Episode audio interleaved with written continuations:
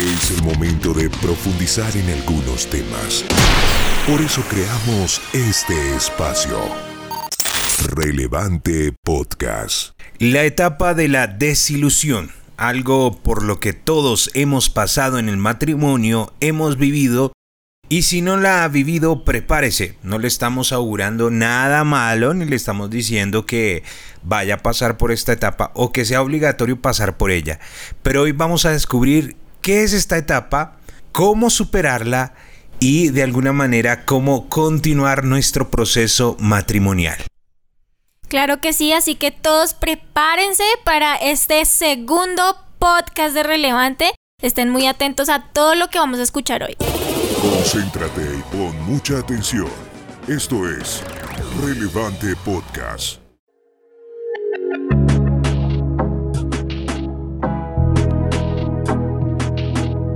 you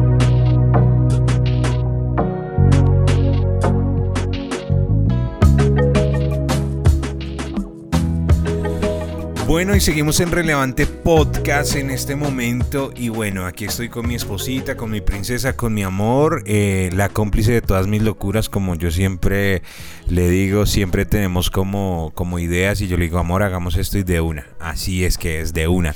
Amor, bienvenida a este segundo episodio de Relevante Podcast en este especial de las etapas del matrimonio. Hello a todos amigos que nos están escuchando y bueno, los que de pronto no nos conocen, ¿cierto? Porque yo sé que esto va a llegar a muchos lugares, pero un saludo a todos los que están escuchando este podcast, qué alegría que puedan eh, compartir este tiempo con nosotros y hoy tenemos Hoy sí es un día candente, hoy sí es un podcast, mejor dicho, de revelación. Claro que sí. Eh, la vez pasada, en el episodio pasado, hablamos de la luna de miel, la etapa de luna de miel o de enamoramiento, ¿cómo era que se llamaba? Luna de miel o enamoramiento. Tenía otra otro nombre, etapa de luna de miel. Bueno, más adelante vamos a confirmar cómo era que se llamaba. Aquí aquí la tengo, luna de miel, etapa de luna de miel o eh, enamoramiento, sí, creo que era así.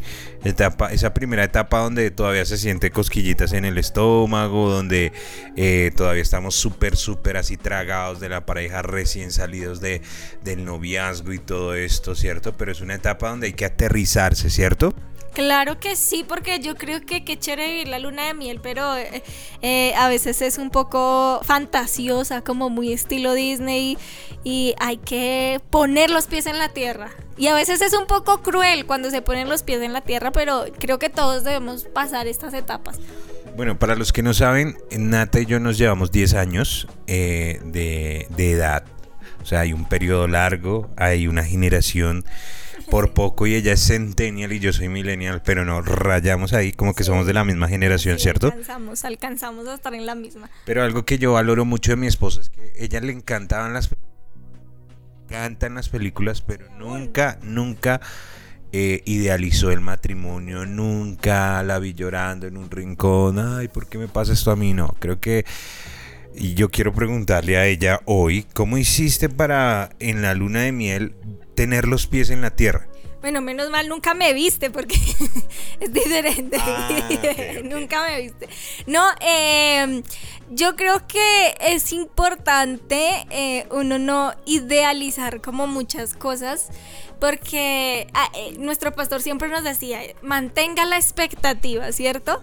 Entonces, eh, cuando uno se, se, genera como muchas expectativas, más que expectativas, como esa idea, lo que decía al principio, fantasiosa, mejor dicho, el supercuento de hadas, yo creo que nos estrellamos de una manera muy dura, entonces es preferible, yo creo que mantener la expectativa de qué es lo que va a pasar y no, no idealizarme con nada, a tener una imagen de algo y que eso no suceda. Es verdad, sí, o sea, hay expectativa, pero no se... O sea, eso es muy importante a la hora del matrimonio y más para esas... Empezando, como que eh, vienen del noviazgo, eh, conocer bien a la pareja, pero de una manera aterrizada, no idealizada, no idolatrarla. Eso es muy importante. Pero ya dejando de lado esa etapa, nos vamos a concentrar en la etapa de desilusión. Una etapa que vale la pena eh, tener en cuenta. Hablemos de esta etapa, amor. Hablemos de, de qué se trata esta etapa. Bueno, esta es la etapa en la que el otro está lleno de defectos. O sea, usted ya no, la luna de miel era todo lo bello, todo lo hermoso, todo lo lindo. En esta etapa ya no hay nada de eso. Ya todos son defectos, ya todo es malo, ya todo eh, es lo malo del otro, ¿cierto? El enamoramiento ya pasó y ahora nos damos cuenta de la realidad, ¿cierto? Eh, mi esposo es desordenado, ronca toda la noche, tiene mal, eh, mal, mal humor, es insoportable cuando se levanta. Pero esas cosas son de esperar, porque todos somos seres humanos, ¿cierto? Y es un ser humano con defectos al igual que yo. Y debes aceptarlo, ¿no? Amarlo. Ahí es donde empieza la aterrizada. Si usted viene idealizado, si usted viene eh, con, las, con las alitas allá eh, al cielo, aquí es donde se empieza a aterrizar. Se da cuenta de que siempre que iban a una cita con su pareja olía demasiado rico, pero aquí se da cuenta que no, que su pareja no huele, no trae ese perfume incorporado, nada de eso donde nos damos cuenta que es necesario trabajar en matrimonio. Exacto, aquí hay algo también interesante y es que la desilusión no es solo para una persona, porque lo que pasa es que muchas veces como que sobresale tal vez en las mujeres, ¿cierto? Entonces dicen, no, él no era el príncipe azul que yo estaba buscando, pero la desilusión es de los dos. Yo creo que, eh, de hecho, hubo una noticia que una vez me impactó demasiado de una, una pareja que se casó y la chica era espectacular y al día siguiente se separaron porque cuando se levantó el labio transformado, o sea, no era nada parecido a lo que habían a lo que él había visto antes. Entonces la desilusión es para ambos y yo creo que ambos debemos aprender de esto. Es decir, si si tú ves cosas malas en el otro, pues empecemos a mirar y qué puede estar viendo de mal esa persona en mí también. Y que como siempre decimos aquí, esas cosas que ahora vemos, que antes no veíamos, son necesarias hablarlas. Y que debemos nuevamente ponerlo eh, en la mesa y decir, bueno, yo no conocía esto de ti, pero ¿cómo podemos convivir con esto y con esto no? O sea, ¿cómo eh, esto eh, lo podemos solucionar, pero esta otra cosa me parece que la debes cambiar. Como nos hablaban en el primer podcast, hay que llegar a acuerdos. Pero más adelante vamos a profundizar de eso porque tenemos invitados, como todos los podcasts, tenemos grandes invitados aquí a nuestra mesa de trabajo de Relevante Podcast. Suscríbete a nuestro canal de YouTube, Iglesia Relevante Cruzada Cristiana. Y disfruta de todos nuestros contenidos. Iglesia Relevante Cruzada Cristiana.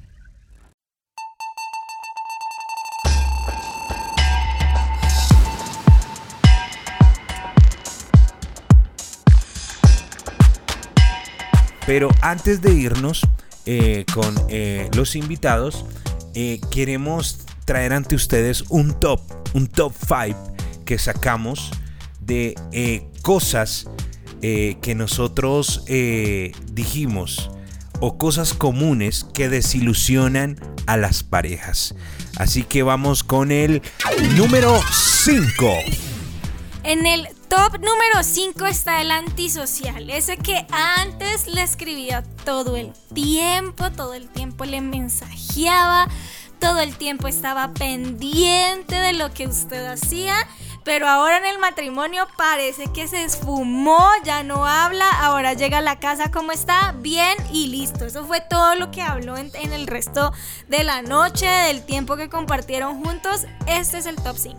Sí, eh, aquí en este antisocial le pusimos así porque queremos hablar de esas parejas que, eh, como decía mi esposa, cuando eh, se fueron a casar, eh, de pronto antes de casarse hablaban mucho, chateaban mucho, eh, mejor dicho, duraban hasta las 2 de la mañana y por allá la mamá decía, mi hijo, suelte que más adelante van a tener cómo hablar. Mi hijo, ya acuéstese, ya son las 2 de la mañana, tiene que madrugar, ¿cierto? El teléfono no es para hacer visitas y todas esas cosas. Exactamente, se quedaban hasta tarde hora hablando y mejor, mi princesa, mi príncipe, no sé qué. Y se casaron y pusieron el matrimonio en mute ¿cierto? Inmediatamente dejaron de hablar, inmediatamente como que cada uno está concentrado y no solamente es de los hombres, porque, bueno, hablemos claramente, un porcentaje alto son los hombres los que hacen esto, se pierden, eh, eh, viven como en piloto automático el matrimonio, ¿cierto? Como que llegan a la casa, se quitan las medias y se sientan a ver televisión. Esa es una de las primeras desilusiones. No, yo pensé que, o sea, ¿qué piensa una mujer en ese momento cuando ve un antisocial eh, activo en su casa? No, pues es increíble porque uno al casarse dice como, mejor dicho, si antes compartíamos, después de casados vamos a recompartir el doble, pero después ver como esa, no sé si decirlo, pasividad. Eh, yo creo que uno dice, ya me dejó de querer, ahora le está hablando a otra. Eso es lo que yo creo que uno se imagina muy constantemente. Así es, una solución para este, para este tipo de, de gente, de personas, yo creo que todos hemos sido alguna vez antisociales en el matrimonio. Y no solamente con la pareja, sino con la familia muchas veces, a veces mm, antisociales, montañeros, también les decimos por ahí, nos encerramos en el cuarto, no queremos salir. Pero hablando específicamente de parejas, una solución puede ser eh, tener tiempos acordados de, comunicarse. Por ejemplo, tener tiempos eh, exclusivos para ya no depender del celular. Por ejemplo, a partir de las 7 de la noche aquí ya no hay celular, aquí solamente se contesta hasta las 9 de la noche. Eh, los miércoles y los viernes es tiempo en pareja. Los viernes es día de película. Nosotros tenemos un día de película, ¿cierto? Sí, son todos los viernes. Ese día destinamos para hacer comida rica en la noche. Entonces, si ustedes de pronto ingresan a nuestros perfiles, ustedes van a ver que los viernes hacemos que el patacón relleno, que las alitas, que las hamburguesas, porque el, en toda la semana, digamos que estamos llenos de actividades y de tareas, pero ese día lo hemos destinado para compartir. De hecho, hubo una vez que vi, eh, eso, a modo de entretenimiento. Eh, una noticia de Justin Bieber cuando se casó y es que, por ejemplo, él y su esposa estaban todo el tiempo ocupados, él en su carrera de cantante súper famoso y ella es una eh, modelo también. Entonces ellos tenían el acuerdo de que cuando fueran los dos a la habitación, tenían que apagar los celulares, porque era su habitación, ya no había mundo de espectáculo, ya no había trabajo, ese ya era su espacio y yo creo que eso es una, una buena regla que se, que se puede poner. Y es que es importante poner reglas dentro del matrimonio, es importante como hablar de estas cosas, como eh, cuando usted vea esto, esta, esta este olor antisocial, este olor aquí en, en, el matrimonio. Bueno, vamos a poner reglas, eh, vamos a hablar esto, porque todo esto tiene que ver también con la comunicación, que es muy importante. Vamos con el número 4, top número 4. Definitivamente este... Esa es una desilusión muy común. Exacto. El desastre en la cocina. Un desastre en la cocina de esta persona. Y yo creo que hmm, nos pasa muy seguido a las mujeres. A mí me pasó. Yo creo que eh, muchas de nosotras nos casamos eh, estando en nuestra casa, digamos que ahora las nuevas generaciones, ¿no? Que, que de pronto eh, somos tan, creemos ser tan independientes porque trabajamos y demás, pero en la casa no hacemos nada y eso no, no, no hay nada de independencia ahí. Entonces, cuando llegamos a enfrentarnos a la vida real, donde ya no nos empacan el almuerzo, donde ya no nos hacen el desayuno, sino ahora somos nosotros los que respondemos por esas actividades, pues, fine fracasamos en esa área. Así es, esta etapa eh, o este top del desastre de la cocina, estamos hablando de los cinco desilusiones más comunes y de hecho me gustaría que de pronto si usted está escuchando esto y quiere comentar acerca de esto, pues que nos escriba también en nuestras redes sociales relevante ICC y nos dice, esta desilusión también es muy común, pero generalmente uno escucha a las parejas hablar de esta, ¿no? Es que mi esposa yo pensé que sabía cocinar, pero no, cuando iba a visitarla era la mamá la que siempre cocinaba, o al contrario, ¿no? Suele pasar que cuando se casaron uno decía, eh, no, es que el hombre es el que va a cocinar pero resulta que ninguno de los dos sabe cocinar, ¿cierto? Entonces el desastre en la cocina es muy común. La solución, pues obviamente nosotros no podemos evadir esta responsabilidad. Yo creo que en un porcentaje alto las parejas cocinan en su casa. O sea, los que de pronto no tienen la posibilidad de pagar una persona que les cocine, pues en un porcentaje alto, obviamente son las parejas las que tienen que aprender a cocinar. Pero qué bonito es que si una de las dos parejas sabe cocinar, le enseña a la otra y enséñele con paciencia. Exacto, porque yo creo que este punto de, la cocina no es solo para uno de los dos. Creo que es importante también tener en cuenta que que, por ejemplo, en el mundo de ahora que las mujeres también trabajan, pues si las chicas también aportan en la casa económicamente, los chicos también pueden aportar en esas áreas de, del hogar. Entonces, qué bonito y además qué chévere crecer juntos en esta área que antes se nos quemaba el agua y luego de un tiempo nos hacemos los, los mega menús. Qué chévere, qué chévere es. Eso es. Bueno, número 3. Este es el top número 3 horroroso, oloroso y sonoro. Esa, esa es muy, muy común, ¿no? Dentro de, de, esta desilusión, ¿no? O sea, lo que tú hablabas hace un momento de esa pareja que se casaron, donde ella tenía maquillaje hasta en el cabello, ¿cierto? Sí. Su cabello era una farsa cuando se levantó el otro día, sus pestañas también eran una farsa, eh, tenía hasta papel higiénico metido. Yo no sé eso cómo, cómo lo logran hacer y para qué lo hacen. Yo lo he visto mucho en, en, en videos, ¿cierto? Eh, cuando se dan cuenta de que realmente no es tan bonito, sino que más bien es horroroso, cuando lo ven dormir con la boca abierta, roncando, eh, y por el otro lado, como dice, diría mi mamá, eh, roncando por ambos lados, ¿cierto? Entonces, horroroso, oloroso y sonoro. Y no solamente eso, sino que uno descubre de la pareja eh, eh, ciertos olores y por aquí nos pueden decir, ay, ustedes si son novatos, es que eso es normal. No crea, mi señor, mi señora, no crea. Hay gente que se casa pensando que es que uno tiene un trident, ¿no? Y que uno tiene un trident siempre al lado de la mesita de noche o que tiene de pronto, eh, no sé, listerina incorporado en el aliento Además o algo que, así, ¿no? Que en las películas uno ve que la gente se levanta, se despierta inmediatamente, se dan un o se hablan así, hola mi amor, ¿cómo, es, cómo amaneciste? Y no pasa nada, y no ni- pasa- ni- no hay ninguna cara ni nada, sino... Pero uno- eso y no uno- pasa. Y uno se idealiza, ¿no? Eh, yo, por ejemplo, en ese caso siempre hemos sido como muy cuidadosos, nos cepillamos... No sé, nosotros siempre hemos sido así, nos cepillamos bastante los dientes y todo esto. Esa es la número 3. La número 2 es un poquito triste, porque la hemos descubierto mucho y es cuando una pareja descubre que ese amor eterno que le había jurado su pareja no era tan cierto. Le pusimos el infiel o la infiel.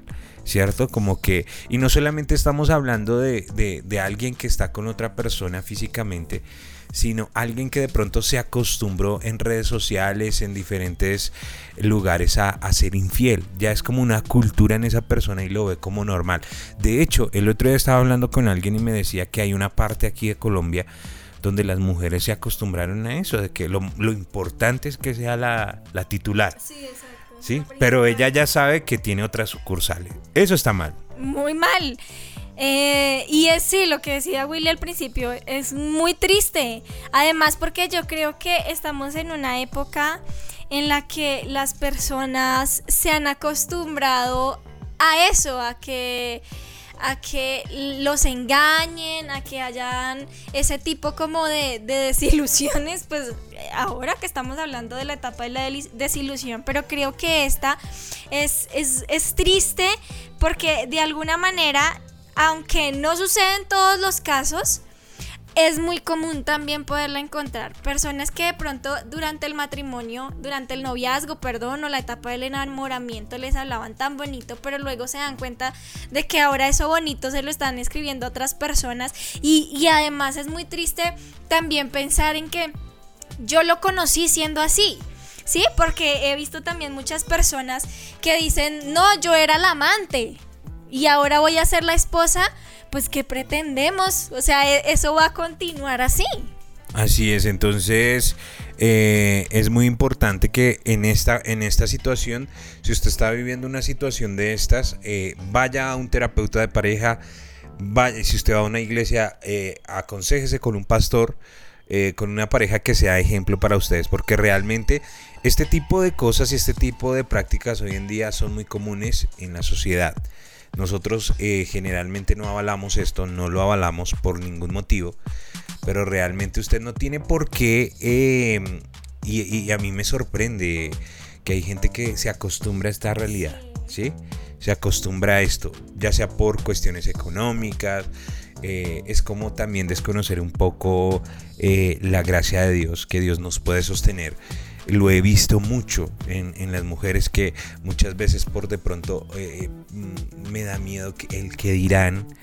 me da cosa que no consiga nada, que me quede sola toda la vida, que el tema económico también es muy común la gente pierde su dignidad y realmente esto es algo que no tiene por qué ocurrir en ninguno de los casos. Nosotros de, tenemos que ser fieles. No quiere decir que, que, de pronto la persona que de pronto en algún momento fue infiel no tenga perdón. Sí se puede, se puede restaurar, se puede hacer eh, algo, algo especial con esa persona pero realmente tenemos que tener mucho cuidado con esto y por eso le aconsejamos a las mujeres que piensen bien y oren y hablen con Dios para que eh, eh, las guía y a los hombres también porque esto no es exclusivo solamente de un género. También en el top número uno tenemos el protagonista, de protagonista a antagonista. Esta es una desilusión muy común, ¿cierto? Cuando eran novios, era muy tierno, era muy especial, era muy, era cantante, actor, poeta, era, no sé, tantas cosas que cocinero, chef. Pero de repente se casaron y pasó de protagonista a antagonista. Así le pusimos a este top. Duro. Es el número uno. Sí, este es el number one y creo que es el más doloroso de todos porque yo creo que los otros eh, de alguna manera se solucionan fácil, ¿sí? Hablando. Pero creo que cuando ya se llega al punto donde hay, hay, tal vez de pronto hasta irrespeto, ¿sí? Dolor en esas cosas, se han dañado tantas cosas, eh, pues eso es, es, como, es como triste, es como difícil eh, ver de pronto que la persona que creíamos, con la que nos habíamos casado, que creíamos que era la persona ideal, perfecta para nosotros, pues en ningún lado aparece y ahora tengo al ogro del cuento, ¿cierto? Al lado mío y que ya me casé, ya ahora vivo con él, pues ¿qué voy a hacer ahora? Así es, entonces esto suele pasar, por eso les decimos y la solución antes es conozca bien a su pareja. Eh, no es fácil porque eh, lo que nos dicen a nosotros es ustedes nunca van a terminar de conocer a su pareja y más cuando hay estadísticas que dicen que uno dice que cada cinco años como persona tiene un cambio, ¿cierto? Pero eh, en este caso, lo que nosotros hablamos de cuando una persona se convierte de protagonista antagonista, el antagonista es el malo de la película, ¿cierto? Vale la pena también mirar si es tan antagonista como nosotros creemos, porque muchas veces lo veíamos como protagonista y volvemos al momento en que idealizamos todo. Pero tiene ciertos errores y ciertos defectos y para nosotros también se vuelve una persona mala. Es que ya no es como yo pensaba, es que no sé qué, nos quedamos en la desilusión y como que la profundizamos. Entonces vale la pena hablar, siempre el diálogo, siempre nosotros aconsejamos nuevamente, Dios es el centro de una muy buena relación de pareja. Entonces eh, vale la pena hablar, vale la pena preguntar, porque muchas veces también tiene que ver con un antecedente, con pasados, con cosas que se han vivido, eh, con de pronto hábitos. De hecho, cuando una persona se casa con otra, que vienen de contextos culturales diferentes, también suele pasar este tipo de cosas, palabras, formas de vida, hábitos, situaciones que nosotros no pensábamos que se iban a vivir y se viven en el matrimonio y lo asumimos como este es el antagonista, yo no sé qué pasó, si para mí era un príncipe azul y ahora es un príncipe horroroso, ¿cierto? Entonces, eh, es cierto, vale la pena revisar, vale la pena si realmente es el antagonista, si realmente eh, es tan malo como pensamos o tan mala como pensamos y siempre hablar y llegar a acuerdos. Yo a veces le digo a la gente, si es necesario, escriban los acuerdos, ¿cierto? Si es necesario y cumplan los acuerdos. Este es el top las cinco eh, desilusiones más comunes que tiene la gente en el matrimonio. Pero usted seguramente puede tener más. Si usted tiene más y quiere escribirnos, quiere de pronto proponer un tema o quiere, no sé, enviarnos cualquier felicitación, cosa, eh, nos puede escribir a relevante relevanticc.gmail.com, ¿sí?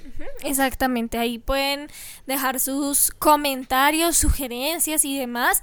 Eh, también nos pueden inscribir a nuestra, inscribir, escribir a nuestra página de Facebook, facebook.com slash relevanteicc, a nuestro Instagram también, arroba relevanteicc, o a nuestra página web www.relevanteicc.com y allá pueden contactarse con nosotros. Claro que sí, y eh, quería decirles que queremos, eh, recién abrimos la página de YouTube eh, nos pueden buscar como relevante porque vamos a hacer algo eh, con podcast ahí en, en nuestra página eh, de YouTube. ¿Cómo es la página? Iglesia Relevante Cruzada Cristiana, ustedes van allá y buscan, tenemos contenidos, videos, promos y demás para que vayan y, y se diviertan con todo eso. Lo estamos empezando, así que paciencia, pero suscríbase a nuestro canal, es muy importante que lo haga. Suscríbase a nuestro canal de YouTube y síganos en todas las redes sociales que de hecho hasta tenemos TikTok. Un versículo final, eh, porque ya venimos con nuestros invitados. Filipenses capítulo 4, versículo 6 al 7 dice, por nada estéis afanosos, sino sean conocidas vuestras peticiones delante de Dios en toda oración y ruego, con acción de gracias. Y la paz de Dios, que sobrepasa todo entendimiento, guardará buenas, vuestros corazones y vuestros pensamientos en Cristo Jesús. Así que, como dice el comentarista deportivo, tú tranquilo, cálmate. O sea, en todas estas desilusiones que podemos vivir, en el matrimonio y en la vida, el Señor nos dice, por nada estéis afanosos, sino sean conocidas vuestras peticiones. Hablemos con Dios.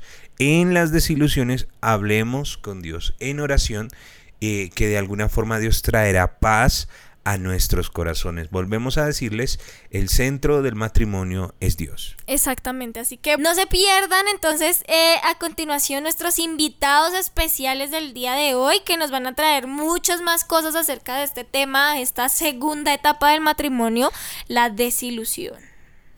Suscríbete a nuestro canal de YouTube, Iglesia Relevante Cruzada Cristiana. Y disfruta de todos nuestros contenidos. Iglesia Relevante Cruzada Cristiana. Con ustedes, el columnista invitado.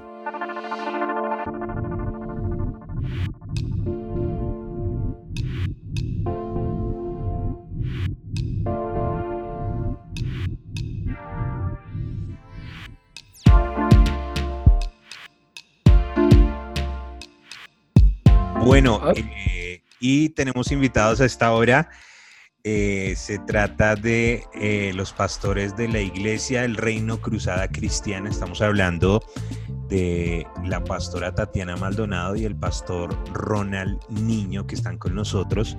Y pues los invitamos porque son pastores, pero también hacen parte del equipo del programa de enriquecimiento matrimonial de la Cruzada Cristiana. Así que bienvenidos, pastores. Hola, Pastor Willy, ¿cómo estás? Dios te bendiga. Gracias por invitarnos a este tiempo tan bonito y chévere este espacio que, están abriendo ustedes también, porque me parece que enriquece y pues con a través de estos medios digitales eh, creo que hoy la gente tiene acceso y eh, el tema de podcast me parece maravilloso. Donde quieran, el carro, donde quieran pueden estar escuchando y seguramente y más con lo que estás tratando me parece genial. Hola a todos, buenas noches y un saludo muy caluroso para todos los que nos escuchan.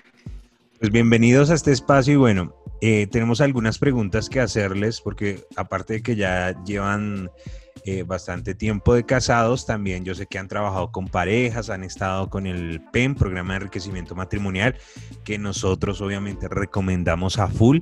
Entonces, pues eh, la primera pregunta para ustedes es, ¿qué significa la etapa de desilusión? Bueno, sí, eh, interesante el tema. Me parece que es algo que todas las parejas pasan y básicamente lo que em, creemos, o bueno, creemos y que sabemos que, que, que, funciona, es que la etapa de la solución es realmente llegar a la realidad. O sea, yo lo llamaría, lo llamaríamos a la etapa de la realidad y es donde uno sabe quién es. Porque es que cuando uno, se, uno está de novio, eh, la etapa de novio, dos, tres años, bueno, algunos duran más, pero digamos que un noviazgo, uno tiene una etapa donde, donde está el enamoramiento. Eh, los expertos dicen que después de que uno se casa más o menos dura de, más o menos dos años y es como esa parte química en la cabeza, que es como cuando come lo que conocemos como oxitocina y todas las, digamos, eh, químicos que producen el placer. y eso nos permite, digamos, ver a la, a la, a la otra persona idealizada. Eh, digamos que esa parte de la, de la desilusión de la realidad, si una pareja se casa, digamos, en cuanto más se casa, digamos, se casa virgen, se casa, digamos, con, de manera más, um, digamos, cuidando más su etapa de noviazgo, pues por supuesto que dura más esa, esa, etapa. Las personas que llegan ya con relaciones, que han vivido en el libre, pues se va a acabar más rápido esa etapa pero básicamente es cuando uno despierta la realidad y, y se acaba, eh, eh, digamos científicamente, se acaba como toda esa cosa que, que, explota en la cabeza. Yo me acuerdo mucho de la escena de esta ratica Ratatouille, que cuando comen le salen colores. Creo que lo que pasa cuando uno está en pareja, cuando está recién casado, es que se da un beso, es, van, viajan, hay una economía, pues uno se casa con una economía que está planificada, pero eso llega un momento donde se acaba todo eso en la cabeza y uno despierta. Entonces yo creo que pueden ser eh, un tiempo, como dicen los, los, expertos, de uno a dos años, y llega ese momento y es donde uno se muestra realmente cómo es y donde se ve quién es quién, eh, porque pues empezamos a convivir. Eh, evidentemente pues, debería pasar al, a los meses, pero a veces se demora más. Y es cuando uno dice, mire, o se da cuenta, dice mi esposa, eh, ronca, eh, mi esposo es desordenado, y todo lo que uno veía en el noviazgo lo empieza a ver en esa etapa eh, de desilusión y dice, ya no, este no, esto no es lo que yo pensaba. De hecho, en los prematrimoniales uno le dice a las, a los, a las parejas, va a llegar un momento donde vas a decir, vas a querer salir corriendo, y dije, ¿qué, qué hice? ¿Con quién me casé? ¿Con quién me casé? Eh, decía el libro de Luis Palau, ¿con quién me casaré? Ahí ya es con quién me casé. Sí. Y porque ¿con quién me qué es esto? Y va a querer salir corriendo porque es cuando despierta y es ahí cuando toca, bueno, ya, ya, hablaremos un poco más de eso, pero esa es como la etapa de la realidad, lo llamamos nosotros como no sé quién es quién. Ok. Eh, una pregunta que nos hacíamos con mi esposa es, ¿ustedes creen que todas las parejas pasan por esta etapa? ¿Es necesario que pasen? Sí, definitivamente sí. Yo creo que todas las parejas pasan y es necesario pasar por ellas, por esa etapa, por supuesto, porque es, es, el, es el, la etapa donde nos conocemos realmente sin filtros, donde, donde somos reales, honestos, donde, donde somos lo que somos. No podemos vivir el matrimonio con eh, no quiero decir la palabra, pero ¿cómo lo digo? Con hipocresías o con falsedad, ¿no? Somos lo que somos, sí, soy desordenado, sí, dejo las medias tiradas, eh, sí, eh, no me gusta planchar la ropa y entonces ella me plancha mal la camisa, o bueno, eh, son, son cosas reales. ¿Sí? Eh, cuando somos amigos, cuando estamos en la etapa del noviazgo, pues nos enfrentamos a que siempre estamos bien vestidos, siempre olemos ricos, siempre somos perfectos, eh, siempre estamos con el blower, bien peinadas, bien lindas, pero cuando ya nos casamos nos enfrentamos a la realidad de que ella se despierta despeinada y no es tan linda ni tan bonita cuando no está maquillada y cuando no está. Entonces sí es necesario pasar porque eso, es, esa etapa definitivamente nos lleva a una relación más madura nos lleva a la madurez, entonces sí es necesario pasar por esto. Sí, yo, yo creo, Willy, que, que hay parejas porque eh, lo que pasa mucho en las parejas es que tratan de mostrarse perfectas, eso es lo que uno más lucha, especialmente creo que los creyentes, y seguramente gente que está escuchando que es creyente y no creyente, pero los creyentes tienen la tendencia a disimular y a parecer perfectos. Habrá gente que dirá, no, yo no pasé por ahí, pero eh, es por la experiencia. Nosotros tenemos una relación, ya vamos a cumplir nueve años ahorita de casados. Eh, tuvimos un noviazgo bonito, ella es hija de pastor, eh, yo era líder. Digamos que tuvimos más o menos una historia bien eh, controlada, con un, digamos, con apoyo de un líder. Tuvimos toda una experiencia, digamos, dentro de la iglesia y también afuera, donde pudimos llevar un noviazgo, digamos, también con errores, pero lo más posible. Y aún así, con toda esa construcción, venimos de, buen, digamos, de, un, de unas buenas familias o familias, digamos, que con padre y madre y con un proceso bueno, aún así pasamos por la etapa. Yo creo que no, eso alguien diría, no, yo no paso por ahí, mi pareja es perfecta, todos somos perfectos. Yo creo que eso no, eso sería, es una idealización que creo que no, no funciona, existe y me parece que yo creo que todas sí pasan. Ok, eh, en su trabajo como pastores y obviamente con el PEM y todo esto, yo sé que ustedes han visto muchos ejemplos. ¿Qué es lo más común que se desilusionan las parejas o, o qué temas desilusionan las parejas y generalmente eh, hay una reacción buena? O sea, porque generalmente en una desilusión uno hay que pesar, me retiro lentamente o algo así, pero ¿será que hay una, hay una como resiliencia, por decirlo así, en este tipo de temas cuando una pareja descubre que hay una desilusión generalmente, ¿qué hacen las parejas? ¿Será que se quedan ahí o buscan la manera? Porque también obviamente deben haber casos donde donde la las parejas dicen, no, yo mejor me retiro de aquí porque ha pasado. Pero en su caso, ¿cómo, ¿cómo manejan esto y cuáles son los temas más comunes de desilusión de las parejas? Sí, eh, pues a ver, nosotros creemos que una de las cosas que más desilusiona es el, digamos, el día a día en el hogar. Eh, digamos, el tema, por ejemplo, de roles es una cosa que es fuerte. Evidentemente, saquemos de acá infidelidad y otras cosas fuera, pues que ya son, digamos, de, fuerte, de cosas mayores que ya pegarían en el corazón de la relación, pero digamos que en esa parte de desilusión donde no hay digamos, un tema moral puede ser eh, como, como estamos dejando el papel ya de la, del noviazgo, del noviazgo nos veíamos solamente en los espacios exteriores donde todo está bonito, ya está arreglada, pues la novia siempre está arreglada, nos vemos en el cine, en la iglesia, eh, el trabajo, en el estudio, etcétera, la universidad, pero ya en el papel de la casa creo que, que uno se da cuenta por la experiencia y por lo que hemos visto otros, ya es el papel de los roles en la casa. Eh, eh, a muchas mujeres les soluciona, por ejemplo, que el esposo no, no ayuda finalmente en nada, eh, está en la casa esperando que ella lo haga todo. Por ejemplo, tenemos una experiencia de mentoreo, por ejemplo, de una, de una pareja que están sirviendo al Señor, pero los niños están todo a cargo de ella, todo el hogar totalmente a cargo de ella. Él, y él dice que pues eso tiene que serlo solamente ella y es una pareja que está frustrada realmente porque aunque están juntos, realmente eh, ya su realidad es, no, solamente supuestamente me toca a mí con un poco de machismo. Creo que el tema de machismo es una parte que se usa mucho. El desorden, por ejemplo, eh, eh, en, mi, en mi caso, porque lo confieso, soy desordenado o era, o estoy en proceso todavía increíblemente, pero... En proceso, en proceso. Pero en, Roner. Sí, en mi casa, pues obviamente no las, hay, mamás que sí, como hay mamás que no, mi mamá es increíble, pero mamá no, no digamos que no trabajo mucho eso en mí, y al llegar aquí, digamos, estar en casa, eh, Tatiana sí es más organizada, entonces eh, eh, ¿Qué hemos hecho? Pues hemos hecho, ah, digamos, yo he puesto mi parte para que ya no se desilusione de mí, porque eso la puede llevar a, un momento a decir ya no más, o, se aburre y dice no es muy desordenado. Obviamente no es una causa en la Biblia, por ejemplo, para el, divorcio, hablando de divorcio, de separación, pero hay parejas que, como tú dices, vienen en resiliencia, ya viven así, dicen, ya, pues, ¿qué más? Eso es lo que toca hacerlo y, caminan así. Y la reacción, como tú preguntas, por ejemplo, pues muchos de ellos es eh, eh, vivir eso en silencio. Definitivamente vienen en frustración. Muchos lo que hacen es, dicen, soportamos esto porque pues es lo que hay que hacer. Muchos lo hacen ni siquiera por testimonio, sino por, eh, digamos, por lo que dirán los demás. me voy a separar, estoy en la iglesia, etcétera. Sin embargo, es increíble, pero hemos encontrado casos de gente que se separa por estas situaciones o que se quiere divorciar o que hemos conversado y ya está a punto y no hay una razón, digamos, de infidelidad o cosas más graves, pero por situaciones de desilusión, de que ya la persona en el hogar no está, no, no es lo que esperaba. Yo esperaba de esa persona. Una pregunta que hacemos en el prematrimonial es, ¿qué esperas de la persona? Y uno escucha a los muchachos de novios y dicen, lo esperan, mejor dicho, eh, la, la, madre Teresa de Calcuta. Super sueños. Esperan el Proverbios 31 al 3, o sea, quiero una mujer que me apoye, que me haga...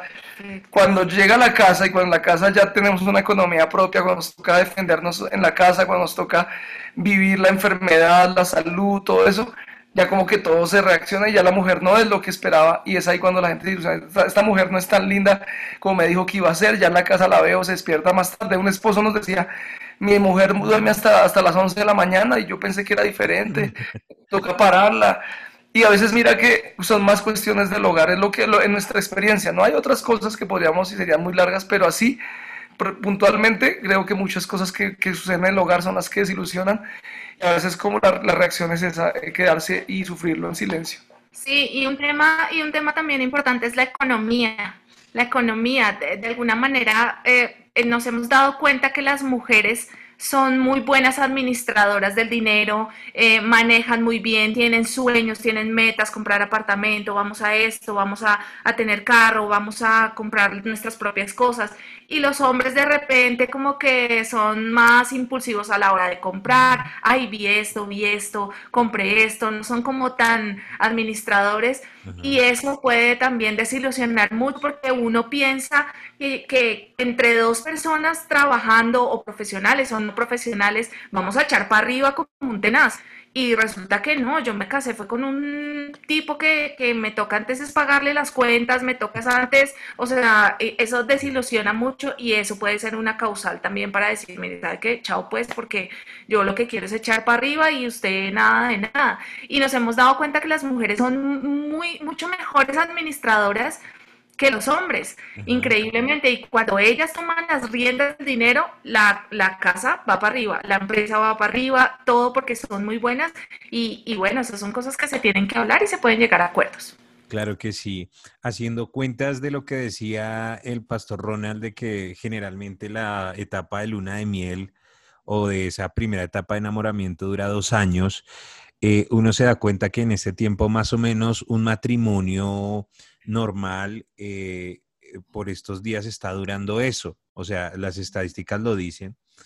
Y, ah, yo pensaba precisamente en esto. Eh, ¿Será que hay gente que llega a la desilusión y como que dijeron, uy, eso no era como yo lo pensaba? Como que me retiro, como que ya no voy más con esto. ¿Por qué será que hay gente que llega a esta etapa y se queda en esta etapa? ¿Por qué pasará esto? Sí, mira que mm, así mm, siendo muy puntual, lo que tú dices de, digamos, de lo que está pasando con las parejas actualmente, eh, pues básicamente por eso muchos se, van a vivir juntos o tienen relaciones antes y conviven para, ver, para decir, voy a probar a ver cómo me va, porque viven solamente de la química y no de la decisión. Aquí es clave lo que siempre enseñamos, eh, y es que el amor es una decisión y no un sentimiento. Cuando viven de sentimientos, pues evidentemente esos sentimientos que duran ese año o dos años, hay gente que en seis meses ya se le acaba eso, hay gente que en seis meses dice, Dios, Dios mío, o en dos meses ya hemos hasta escuchado uno de casos de violencia intrafamiliar a los dos meses ya o a los tres meses porque ya hubo una pelea que llegó a los golpes, porque finalmente se acabó esa, esa química, los sentimientos y ya no hay una decisión de vida. Entonces yo lo resumiría en que la gente se queda en esto realmente es porque no tiene claro de que esto es una decisión y no tiene claro de que, de que eh, uno tiene que entender a la otra persona, que la otra persona definitivamente no es perfecta eh, pero también creo que se quedan porque no hacen acuerdos, como decía mi esposa, para arreglar, porque tampoco se trata de quedarse ahí. O sea, son dos cosas o tres. El amor es una decisión y yo tengo que seguir para adelante, no me puedo quedar ahí. Tengo que seguir por encima de los sentimientos. Segundo es que creo que, que la persona es diferente, no es igual a mí eh, y estamos hechos así, o sea, nuestros cerebros o sea, no todos somos ordenados y eso no está mal, eh, digamos, no es, un, no es un espíritu, no un demonio, es que el, demonio, el desorden. Y venimos de crianzas distintas, de familias distintas, entonces tenemos que asumir que él, él, no es mi hermano para haber sido criado igual que yo. Ustedes no son iguales, entonces digamos que eso hay que comprenderlo y, y es la multiforme gracia de Dios en, en nuestras personalidades, los melancólicos, los flemáticos, los coléricos, cada temperamento y, pero tercero es que hay que arreglar, hay que decir, bueno, yo soy desordenado, pero voy a cambiar. Eh, llegaste a esta realidad de que yo soy así, tú, que, y hay que hablarse, la comunicación es clave. Yo sé que esto en la romanticismo todos lo decimos, ay, hay que comunicarnos, pero en la práctica a veces no lo hacemos. Es muy difícil. Pero venga, lo hablamos, así nos cueste, y bueno, ¿qué, qué, qué pasó? ¿Qué te desilusionó? ¿Y qué, te, qué no te gusta? Y vamos a arreglarlo, y uno lo va arreglando y va, y va yendo mejor. Como te decía, y termino con esta, esta parte de la pregunta, es que creo que hay matrimonios que no se separan, pero llevan ahí 8 años, y llevan 10 años, y llevan 15, llevan 20 años, y están viviendo, no, digamos, matrimonios que a la apariencia se ven ahí, andan, en las iglesias uno los ve afuera, pero adentro están destruidos, o adentro están acostumbrados ya y no viven, sino viven básicamente porque pues tienen que estar juntos y ya, ya está por los hijos, pero no realmente hay una, un amor de decisión en una vida porque decidieron quedarse con esa etapa y ahí se murieron y están ahí secos, digamos. Creería, creería digamos, en lo que hemos podido trabajar. Ok, eh, ya hablaron de acuerdos, que nosotros hemos hablado de eso, que de pronto una pareja común, de pronto que no ha estado en una iglesia involucrada, nunca, se ha, nunca ha sabido qué es esta palabra acuerdos, pero ¿qué otro consejo se le puede dar a una pareja que está pasando por esta etapa de desilusión? ¿Cómo, cómo lo aconsejamos? ¿Qué otras cosas puede tomar en cuenta para superar la etapa de la desilusión? Pues lo, yo creo que lo que necesitamos es aceptar. Primero aceptar que la otra persona es diferente, que teníamos unos ideales, pero pues que definitivamente ya cuando llegamos a ese punto, pues nos encontramos con que esos ideales eh, eh, eh, están un poquito como, como, como raros y como que cambiaron. Entonces es aceptar que la otra persona es distinta. Ahora, cuando yo eh, puedo aceptar y puedo hablar, usemos la sabiduría, usemos, evitemos amargarnos evitemos llegar a la amargura, uy, estoy, me amarga que siempre deje las medias tiradas. Y, cada vez que ve las medias tiradas, entonces como que se llena su tanque de amargura y, y esa amargura va a, a estallar en algún momento por algo tan sencillo como unas medias tiradas. Bueno, de repente ya sé que deja las medias tiradas, pues yo con amor de esposa, pues las voy a recoger todos los días. ¿sí? O, o, simplemente le colocó una canasta donde siempre las tira, le colocó una canasta donde siempre tire las medias dentro de la canasta. Bueno, qué sé yo, utilizar la sabiduría y utilizar eh, eh, otras técnicas y otras cosas.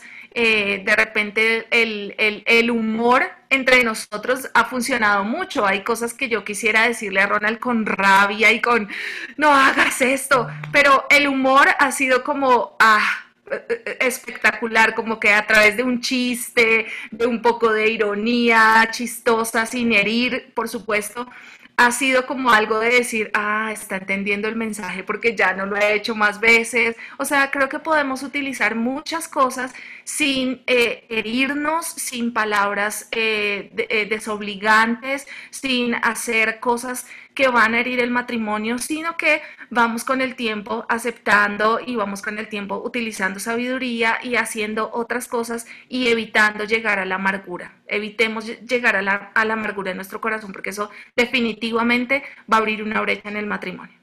Bueno, eh, ya estamos llegando a la parte final. Tres preguntas finales. La primera es, ¿ustedes vivieron esta etapa como matrimonio?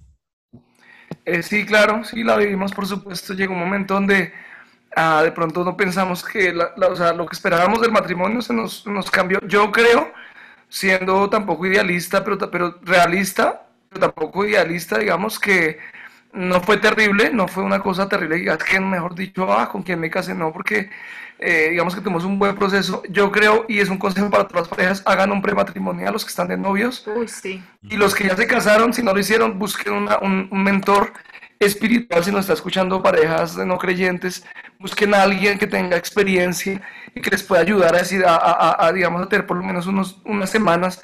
Un prematrimonial no es una charla de un día, unas horas sentado en una oficina, es varias sesiones donde te, hablas de temas abiertos, donde abres tu corazón y muestras, y yo creo que eso nos ayuda mucho para que cuando despertáramos a la realidad fuera diferente. Obviamente, y aquí una anécdota, por ejemplo, hicimos eh, en Excel, porque la, la persona que nos mentorió, que la conocemos algunos de los que estamos en esto, eh, pero ella nos, ella nos dio un, Excel y nos hizo hacer un Excel donde decíamos cuál es la cena, por ejemplo, cuál es la comida, la cena, el almuerzo, pues, y el presupuesto, y todo fue hecho, mejor dicho. El menú de un mes. El menú de un mes y el presupuesto, imagínense, estamos hablando de millennials, eh, pues así con nuestras influencias de Pinterest y nuestras influencias de todo lo que tienen.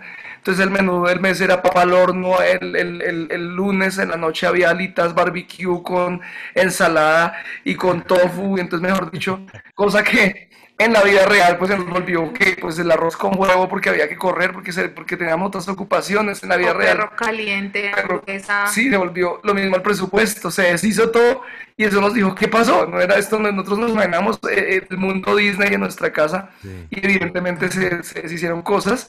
Nos encontramos con cosas yo me encontré que mi esposa pues digamos eh, reaccionaba diferente a algunas cosas pero pues creo que no fue terrible, pero sí la pasamos por supuesto y creo, creo que la hemos superado, creo que aprendemos a vivir en, la realidad, pero poniéndole el amor al asunto y poniéndole también esa, ese toque, yo, yo no digo sí, no sé si el toque romántico, porque también es un consejo, mm, a veces vivimos de romanticismos, pero a veces hay que ponerle un poquito ese toque también, el viaje de aniversario, eh, hablando de la parte práctica, eh, eh, los viajes, por ejemplo, que mi esposa la, la refrescan mucho, nos sacan de lo de siempre, eh, algunas cosas en la casa, hacer una cena, y hay cosas que lo ayudan a uno a solventar un poquito esa etapa y entender que estamos en la realidad, ya estamos casados.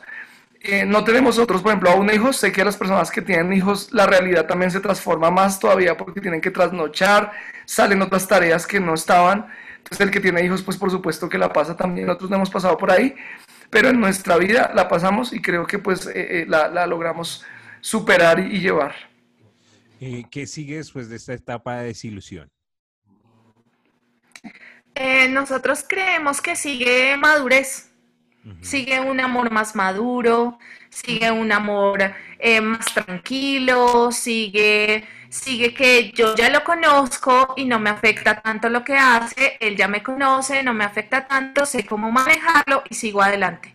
No me amargo, no me enfermo, no me estreso, no estreso a todo el mundo. Mamá, es que él hizo no sé qué, es que me, llamo a mi mejor amiga a decir, a darle quejas. No, no, no, no, no, eso no. Eh, creo que llega una madurez donde no tengo que contarle a todo el mundo lo que pasa en mi matrimonio, donde sé que estoy bien. Ah, si son cosas súper graves, bueno, acudimos a una persona sabia que nos dé un consejo, pero, pero si son cosas que yo puedo manejar, que podemos manejar los dos, que podemos hablarla, creo que viene un punto, no perfecto, pero interesante de madurez. Es un punto interesante de madurez.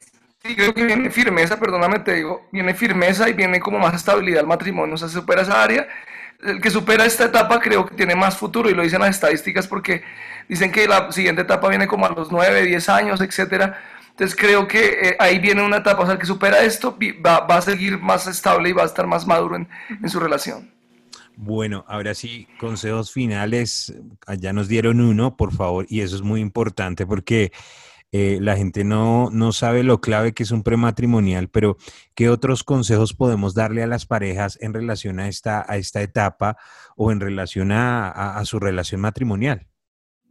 Por ejemplo, yo pienso que uno, un consejo que yo daría, digamos, pues estaba hablando de los viajes, por ejemplo, pero eh, depende, obviamente, yo sé que todos no tenemos recursos, todos tenemos los recursos, pero sí pienso que es plantearse, eh, a pesar de que ya nos desilusionamos, llegamos a la realidad, es siempre mantener como un ambiente en la casa de, de, sueños, de decir que no vamos a hacer, de estar planeando metas, de estar diciendo, porque creo que aunque estamos en la realidad, hay que, hay que pensar que el matrimonio es, es, es, es una, es una plataforma para soñar, para vivir bien, para ser más feliz. Yo, yo creo que obviamente uno se casa para ser feliz, uno se casa para hacer feliz al otro, pero, pero, pero dentro de eso uno es bendecido y es feliz y creo que también es, es clave para, para, el matrimonio estar planteando. Creo que en el esposo hay un peso importante como líder de la casa y como cabeza también y es estar diciéndole a la esposa, bueno, este año no podemos, pero el otro año vamos a comprar nuestro apartamento, eh, el otro año vamos a, hacer un viaje aniversario que no hemos hecho y mantener como alguna manera sueños que, que saquen un poquito y hagan respirar un poquito de esa realidad que a veces estamos todos los días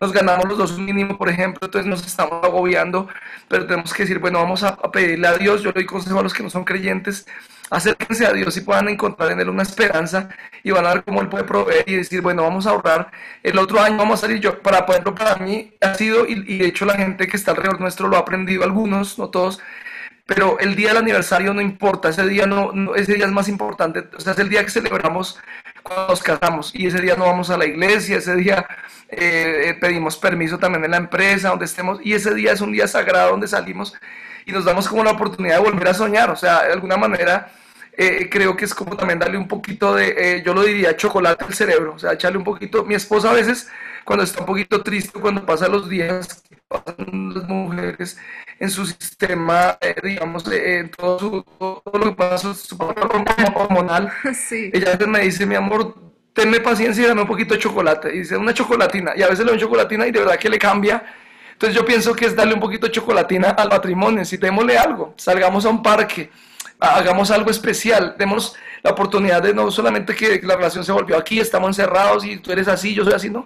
Intentemos otra vez, soñemos otra vez, busquemos un espacio, tengamos diferentes cosas. En la parte íntima también tenemos oportunidad. Mire, hay, literatura cristiana espectacular para renovar la parte íntima que a veces se vuelve tan básica y tan, tan, tan saturada o tan de, requisito y pasan los creyentes, los creyentes busquemos áreas donde podamos, digamos, como oxigenar. Para mí sería eso, en viajes, en salidas, ahorita podemos volver a los cines que están cerrados, que yo sé que a muchas parejas les encanta. Vamos a cines, vemos una película que vale, en Cine Colombia vale 7 mil pesos una, una boleta, saquémosla, ¿no? Que es que toca pagar, no, hagamos el presupuesto y salgamos y demos una vuelta y, oxigenamos un poquito la relación, como yo lo diría, con esa, digamos, un poquito de, felicidad al matrimonio y de ilusión también y de sueños. Así es. Bueno, pastores, muchas gracias por este tiempo. Muy buenos consejos, muy buenas respuestas.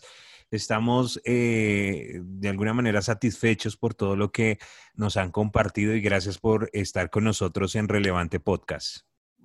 Bueno, Pastor Willy, gracias. Gracias por ese privilegio que sé que es maravilloso y compartir con una voz tan, tan chévere. Gracias, Pastor. Gracias por tenernos en cuenta y deseamos que todos los que nos están escuchando, de verdad, eh, cuando lleguen a esta etapa, no se desilusionen tanto.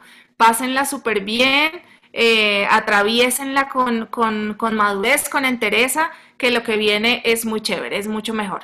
Amén. Sí, el matrimonio es una bendición increíble y es donde empieza una etapa maravillosa y Dios va a bendecir. Dios bendice los matrimonios y es ahí donde va a cambiarme la sociedad. De hecho, matrimonios eh, fuertes, fortalecidos son los que cambian la sociedad y las familias completas. Así que adelante y gracias por este espacio. Suscríbete a nuestro canal de YouTube, Iglesia Relevante Cruzada Cristiana. Y disfruta de todos nuestros contenidos. Iglesia Relevante Cruzada Cristiana. Bueno, este podcast se nos fue de una hora, señores. Esperamos que lo escuchen hasta el final y que hayan llegado hasta acá. Vamos con las conclusiones finales rápidamente. Muy, muy nutritivo lo que nos decían los pastores Ronald y Tatiana aconsejándonos en esta etapa del matrimonio que se llama desilusión. Pero tenemos cinco conclusiones que sacamos rápidamente. Eh, número 5. Bueno, en el número 5 debemos tener contentamiento y siempre mirar el lado bueno de las cosas y así como dicen por ahí, relájese y disfrute que esta es una etapa y también va a pasar y las cosas mejores vienen. Parte de la desilusión tiene que ver con el contentamiento. De pronto tenemos muy altas expectativas, de pronto, mm, de pronto no eh, nos gusta lo que tenemos, lo que vemos y vale la pena aplicar este concepto que es bíblico, que es el contentamiento. No que sea usted conformista, no, sino que todo tiene su tiempo y debemos vivir procesos y etapas y vale la pena adaptarnos a lo que estamos viviendo en este momento. Número 4. Bueno, yo creo que la idea del matrimonio es para siempre y vale la pena orar, pedirle dirección a Dios en, en cada etapa de, del matrimonio, ¿no? Y yo creo que uno no tiene una relación como para un rato, sino es para toda la vida. Entonces, eh, nosotros siempre vamos a, a, recomendar, entreguémosle todo a Dios, oremos todo que así como hoy estamos pidiendo por de pronto esas cosas que no nos gustan del otro, de pronto esa persona también puede estar pidiendo por las cosas que no le gustan de mí y vamos a ser una mejor pareja. Así es, eh, orar, vale la pena orar siempre por nuestra pareja y creo que una de las maneras de demostrar que amamos a la pareja es orando por ella. Número 3. Todo tiene su tiempo y esta etapa no va a ser para siempre. Yo creo que es importante entender eso, que así como la etapa del enamoramiento también tuvo su lugar, esta etapa también no es para siempre y qué bueno que la podamos superar. Número dos, y quiero eh, destacar esto que lo hablamos alguna vez en la primera episodio, en el primer episodio es no vivas idealizado, no compares tu matrimonio, tú eres único, vive aterrizado. Es muy importante que ames, pero vive aterrizado o tu chica eh, que me estás escuchando, vive aterrizada. O sea, eh, el matrimonio es para toda la vida, es el concepto, creemos en eso pero tienes que vivir aterrizado. Conoce a tu pareja diariamente y trata de no idealizar todas las etapas del matrimonio. Número uno, ya, este número uno, ya para terminar este podcast tan increíble que, que, escuchamos el día de hoy, esta etapa es de aprendizaje y yo creo que es de, es importante entender, que todo obra para bien. Todas estas cosas que suceden en el matrimonio no es para que vivamos un martirio, sino para que aprendamos, para que nosotros mejoremos y para que saquemos nuestro matrimonio a flote. Yo digo que el matrimonio saca lo bueno y lo malo de las personas. Pero lo más importante es que saque lo bueno, ¿sí? Quedémonos con lo bueno, aprendamos juntos, crezcamos juntos y de alguna manera vamos a encontrar aprendizaje en esta etapa. Recuerden lo que dice la Biblia que a los que amamos a Dios todo obra para bien. Y les recordamos el versículo que teníamos al principio, ¿cierto? Filipenses capítulo 4 versículos 6 y 7. Por nada estéis afanosos, sino sean conocidas vuestras peticiones delante de Dios en toda oración y ruego, con acción de gracias. Y la paz de Dios, eso es lo más importante aquí, en esta etapa, paz de Dios, sobrepasa todo entendimiento, guardará vuestros corazones y vuestros pensamientos en Cristo Jesús.